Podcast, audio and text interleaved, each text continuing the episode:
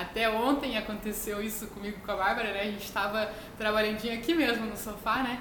E aí eu agi de uma maneira que ela esperava que eu agisse de outra. Aí ela já chegou e falou assim: Ah, porque você agiu errado, porque você é foda e não sei o que lá.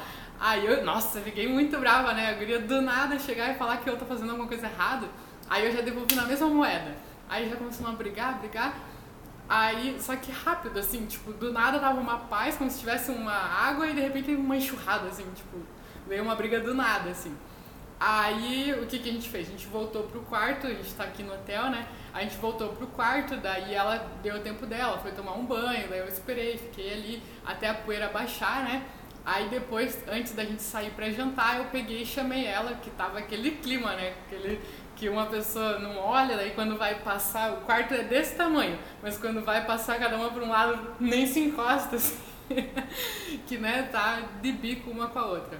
E aí eu esperei passar, a gente estava indo jantar, aí antes quando ela estava indo abrir a porta pra gente sair, eu peguei e falei, não amor, vem cá, vamos resolver. Dela, não quero resolver agora, vamos comer.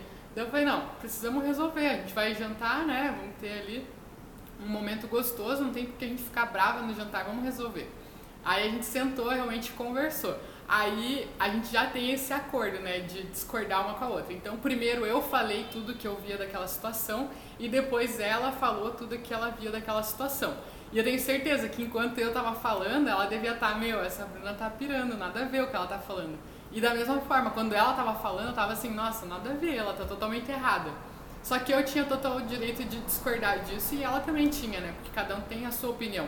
Só que a gente não, não ficou argumentando, contra-argumentando enquanto uma estava falando. Primeiro deixa expressar tudo e depois deixa a outra pessoa expressar tudo, depois vocês vão lapidando essas informações, tentando encontrar um ponto comum. Não, realmente, isso aqui está errado, isso aqui a gente pode fazer, pode fazer diferente, entendeu? Para ir encontrando. Mas deixar a outra pessoa falar, porque o que, que a gente tende a fazer?